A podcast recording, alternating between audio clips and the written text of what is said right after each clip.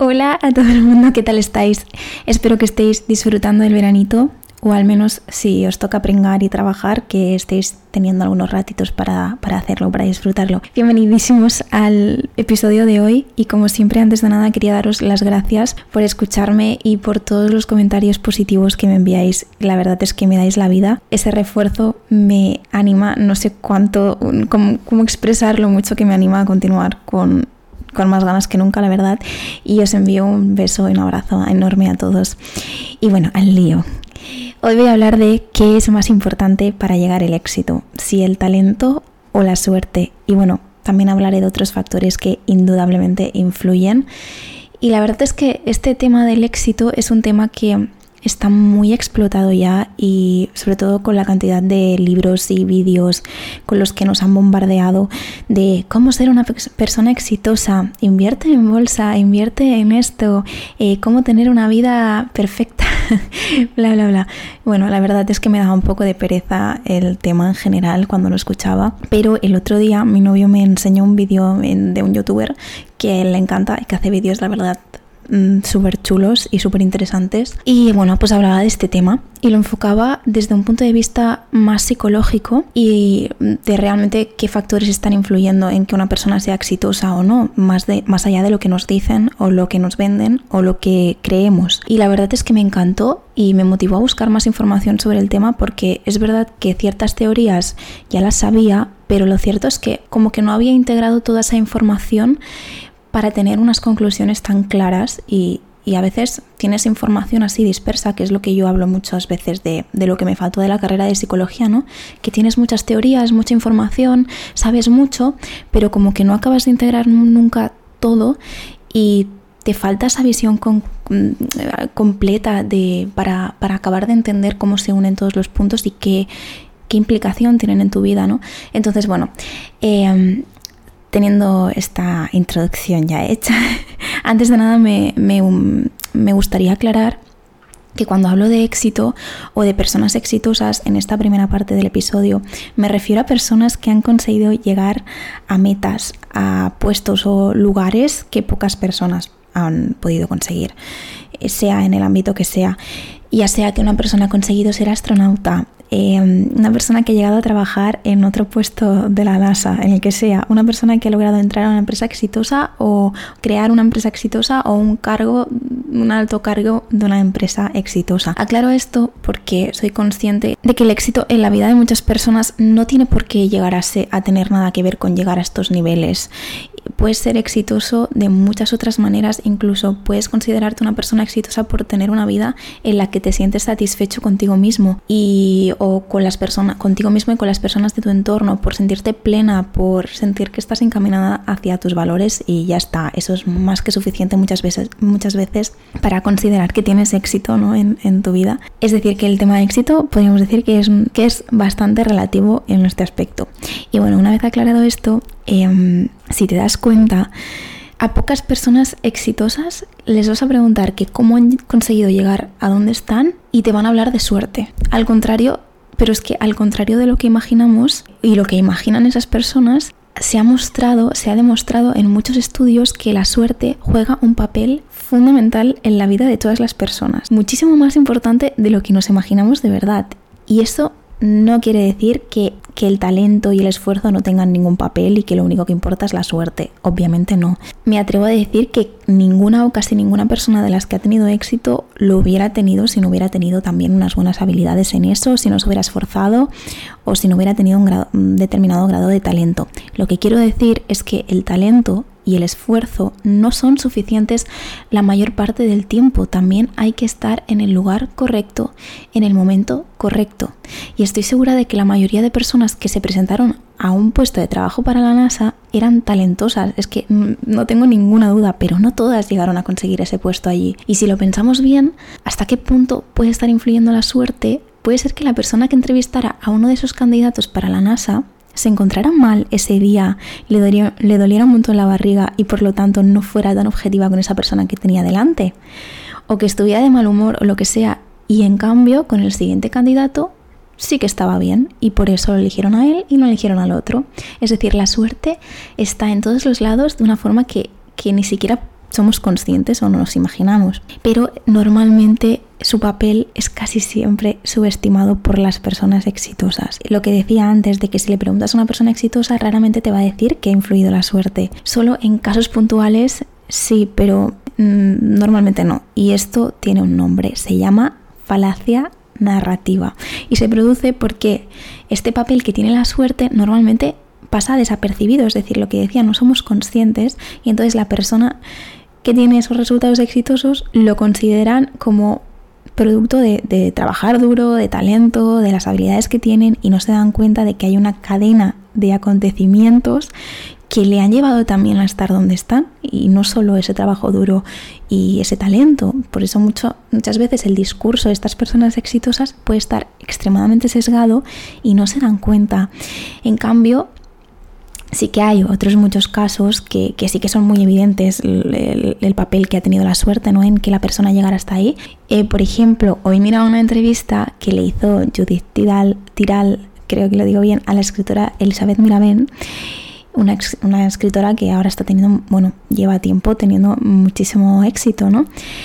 Y, y, esta, y en la entrevista, Elizabeth Mirabet le decía que, que ella tuvo mucha suerte eh, porque cuando publicó su libro con la editorial cayó en manos de una influencer, eh, Paula Echevarría, y que esta, o sea, Paula Echevarría decidió hacer una foto al libro y colgarlo en Instagram. Obviamente, una de las mejores publicidades que te puede hacer nadie, porque que o sea, que, te pueden hacer, porque al final una influencer tiene muchísimo alcance y que suba una foto de tu libro, mm, bueno, pues obviamente es eh, algo que, va a influir en que tenga éxito o no tenga éxito ese libro, ¿no? ¿Quiere decir que, que esta mujer no, no tenga talento y solo fuera un golpe de suerte? Pues obviamente no, porque si el libro no hubiera sido bueno, probablemente Paula Echevarría no lo hubiera compartido, no lo hubiera compartido y a la gente no le hubiera mm, que lo hubiera comprado, pues tampoco le hubiera gustado. Pero justo fue a parar a una persona famosa a la que le gustaba ese tipo de género literario, que también tenemos que tener en cuenta que a gustos colores y aunque sea una persona talentosa, puede que no le guste a la persona que lo lea porque mm, tiene otro gusto literario, porque le gusta más leer sobre, em, no sé, una novela erótica me explico, ¿no?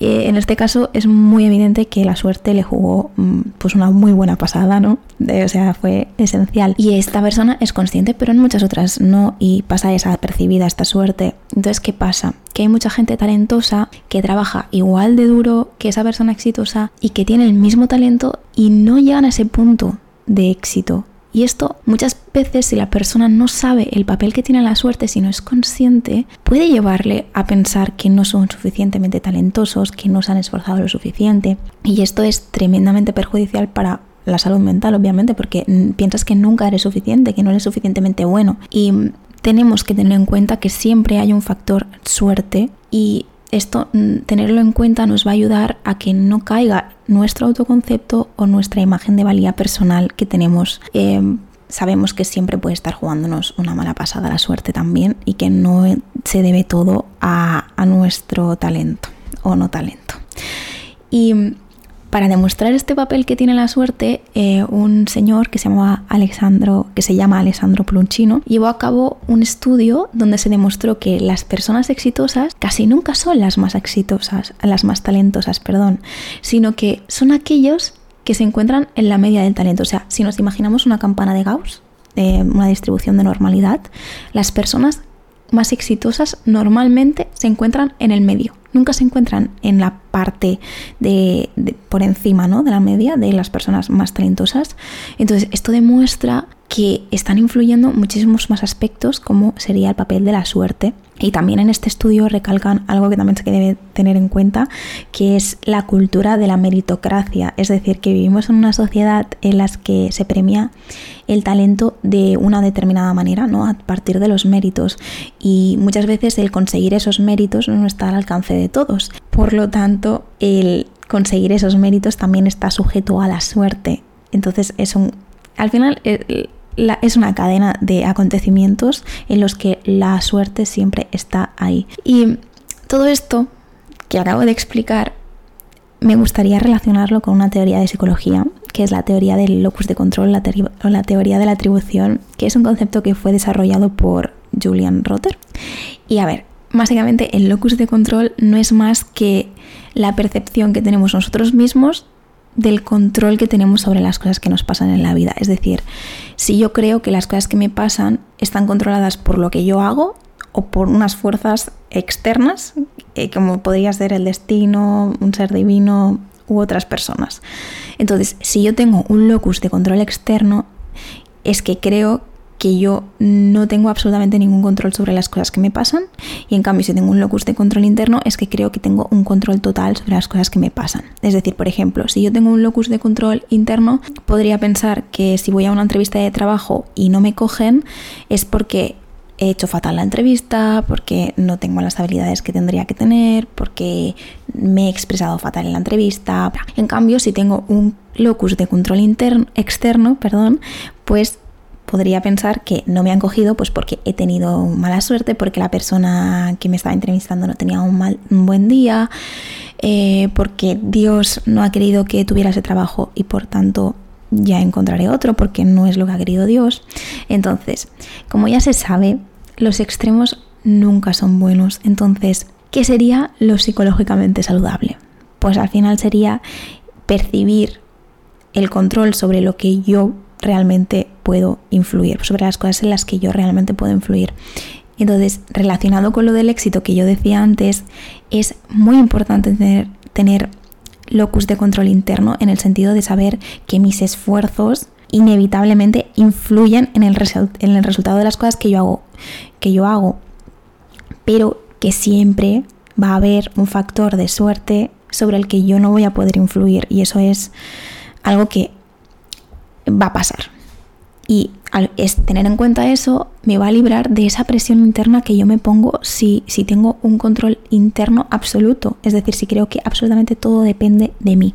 Obviamente es necesario tener un locus de control interno, pero se ha demostrado que tener un locus de control interno demasiado extremo puede llevar a las personas a volverse ansiosas y deprimidas, porque al final acaban pensando que todos los fracasos dependen únicamente de ellos y piensan constantemente que no son suficientes. En cambio, los que tienen el locus de control totalmente externo, se ha demostrado que a nivel de salud mental no tienen tantas dificultades porque se muestran como mucho más relajados y tranquilos, pero suelen ser personas que tienen menos autodeterminación y menos sentidos de autoeficacia, ya que normalmente se quitan como toda esa responsabilidad de encima, ¿no? De las cosas que le pasan. Entonces es como que tampoco se esfuerzan tanto, no tienen ese sentido de, ponerse metas y esforzarse al máximo para cumplirlas, porque claro, si piensas que todo está en manos de algo que tú no controlas, pues para qué esforzarte, ¿no? Bueno, en resumen, que lo ideal sería tener un locus de control interno, es decir, saber que lo que yo hago obviamente me va a llevar al camino donde quiero, pero que siempre pueden pasar cosas, siempre van a haber factores externos que me van a influir inevitablemente y posiblemente mm, por cosas de la vida em, me impidan llegar a ese objetivo final, pero que eh, eso no quita que yo no tenga talento, que no tenga, mm, que no valga, ¿no? Como persona, que sea peor o que sea menos que otros. Entonces, teniendo en cuenta esto del locus de control, vino otro señor, el señor Burger, Burger, sí, no sé cómo se pronuncia, Burger creo, he introducido el término de deseo de control. Es decir, considero que existe un rasgo de personalidad que refleja el cómo desmotivadas están las personas para controlar las cosas de su vida. Es decir, la motivación que tengo yo para controlar las cosas de mi vida. Entonces, las personas con una, con una alta motivación de control, que están muy motivadas a controlar las cosas que le pasan en su vida, prefieren tomar sus propias decisiones, tomar acción para evitar esa pérdida de control y, normalmente estas personas pues tienden a asumir roles eh, de más control en sus trabajos o en sus ambientes de grupo. En cambio, las personas que tienen un bajo deseo de control están más motivadas para evitar tomar un extra de responsabilidad. Es decir, lo último que quieren es tener responsabilidades. Prefieren que otras personas tomen las decisiones por ellos y, ya está. Y así están más tranquilos. Entonces, Burger quiso, quiso eh, hacer un estudio para demostrar que este rasgo de personalidad al final está influyendo en cómo se desempeñaban las, las personas en su vida. Y por tanto, si este este deseo de control al final tenía, estaba relacionado con el éxito personal, ¿no? Y los resultados demostraron que las personas con ese mayor deseo de control normalmente pues respondían a los retos que se le presentaban en la vida pues con más esfuerzo y también le ponían el, o sea, cuando se encontraban con tareas dificultosas también persistían más, es decir, no se daban por vencidos, sino que eran más constantes y, persistían más que las personas que tenían ese bajo deseo de control. Y además también encontró que eh, había un patrón de, de mayor éxito en esas personas que tenían ese alto deseo de control. Y también encontró que las personas que tenían este alto deseo de controlar lo que le pasaba en su vida trabajaban más por motivación intrínseca que por por la recompensa externa que iban a recibir, es decir, trabajaban más por lo que les producía a ellos esa sensación eh, interna, pues de decir, ostras, estoy consiguiendo esto porque me gusta, porque estoy disfrutando del proceso, porque me hace sentir más valor como persona, ¿no? O sea, es decir, una recompensa interna más que por la recompensa de cómo podría ser el salario o el reconocimiento externo u otras eh, recompensas externas que podrían ser. Entonces, ¿por qué es importante esto del, control, del deseo de control sobre eh, lo del éxito, ¿no? que decía antes, sobre el talento y la suerte. Pues porque aparte del talento que tiene una persona y la suerte que también influye en que sea exitosa, también influye en otras variables de personalidad, no únicamente influye el esfuerzo que le pone una persona o en la suerte que tiene una persona, también influye en otros aspectos como sería esto del locus de control y la motivación intrínseca. Entonces, voy a hacer un resumen rápido porque he dicho muchas cosas. Básicamente, para llegar al éxito, y ya Ahora ya no estoy hablando del éxito a niveles de lo que decía antes, sino al éxito en lo que tú consideres que es éxito en tu vida. ¿Qué se tiene que trabajar? Se tiene que trabajar el locus de control interno, es decir, tienes que asumir más, más, responsabilidad de tus acciones, siempre teniendo en cuenta que influyen otros factores externos como la suerte, continuamente. Y por eso me puedo inspirar en los demás, puedo coger referentes, pero no me puedo comparar porque están influyendo constantemente en la vida de otras personas factores que no están influyendo en la tuya y al revés. Entonces, las oportunidades y los factores que continuamente están revoloteando tu vida y los que están revoloteando la vida de la otra persona son completamente diferentes.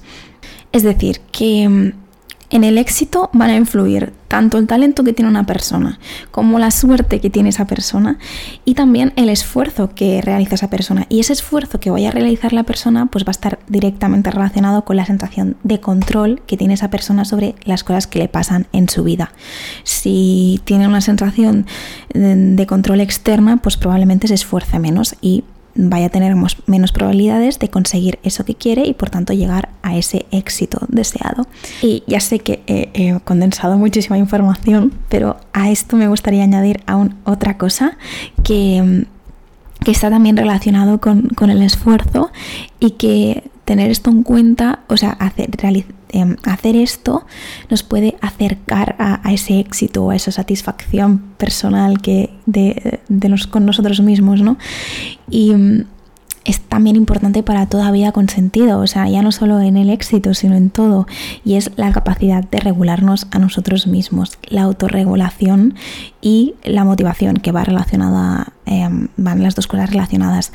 Y rapidísimamente, ¿qué es la autorregulación? Pues es esa capacidad que tenemos de modificar nuestras conductas, nuestras propias conductas. Entonces, tener esta capacidad de autorregularnos nos hace ser más flexibles y adaptarnos mejor porque al final vamos a ajustar la conducta a las demandas de la situación que nos vayamos encontrando. Entonces, ingredientes principales de esta autorregulación. Pues en primer lugar, las normas. Para autorregularme tengo que saber qué normas se aplican en el ambiente, ¿no? Es decir, si tener los estándares bien claros y bien definidos. Si yo me quiero autorregular en un nuevo ambiente de trabajo, necesito tener bien claro cuáles son esas normas, esos estándares de ese nuevo trabajo.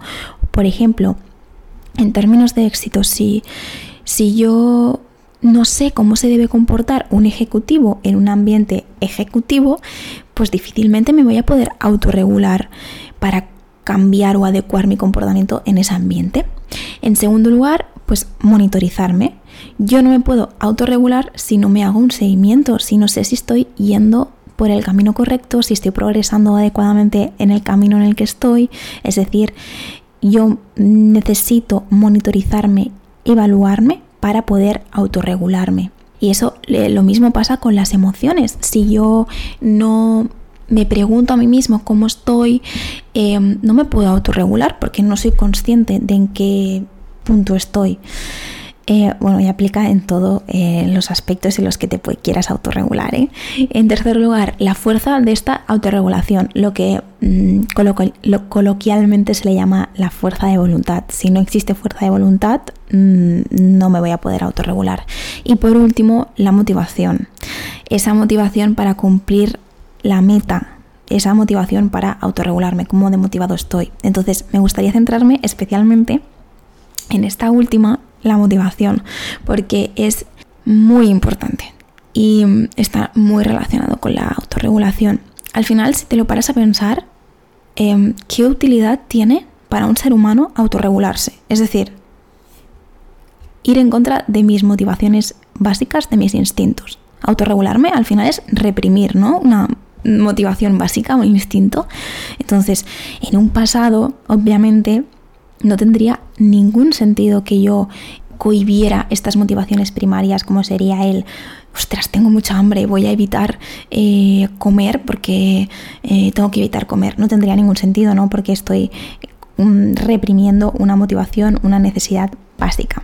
Pero hoy en día estas motivaciones primarias pueden entrar en conflicto con otras motivaciones que puedan ser aún más importantes para nosotros. Y de ahí viene la necesidad de autorregularme, es decir, una motivación primaria que te impulse a actuar puede ser querer comerte todos los dulces que tienes en el armario.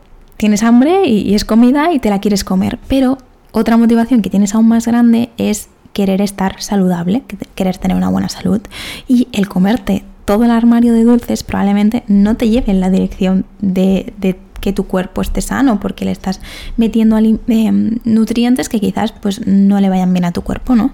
Entonces, dejando de lado este ejemplo, la autorregulación es clave cuando tenemos dos motivaciones que chocan y es cuando la autorregulación puede ser la clave del éxito, saber regular esas motivaciones que están chocando.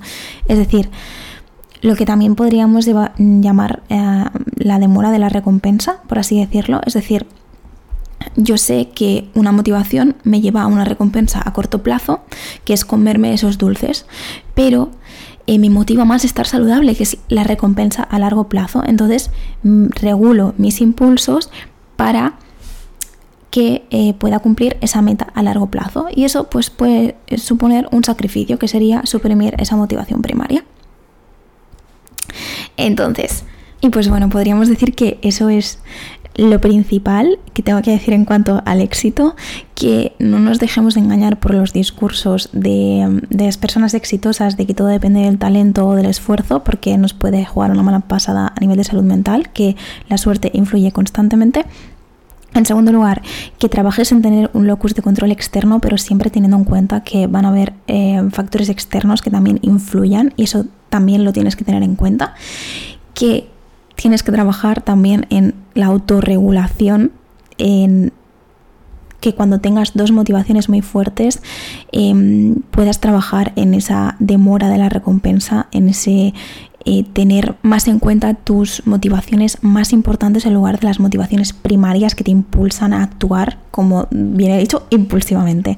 Y bueno, eso sería todo. Que, y que el éxito obviamente es diferente para cada persona, que no nos comparemos, que inspirarnos está genial, pero que compararnos nos puede eh, también jugar muy malas pasadas y hacer mucho daño a nivel de salud mental. Y nada, esto sería todo. Muchísimas gracias por escucharme y os mando un besito muy muy fuerte. Que tengáis un buen día, eh, semana y mes y vida. Un besazo.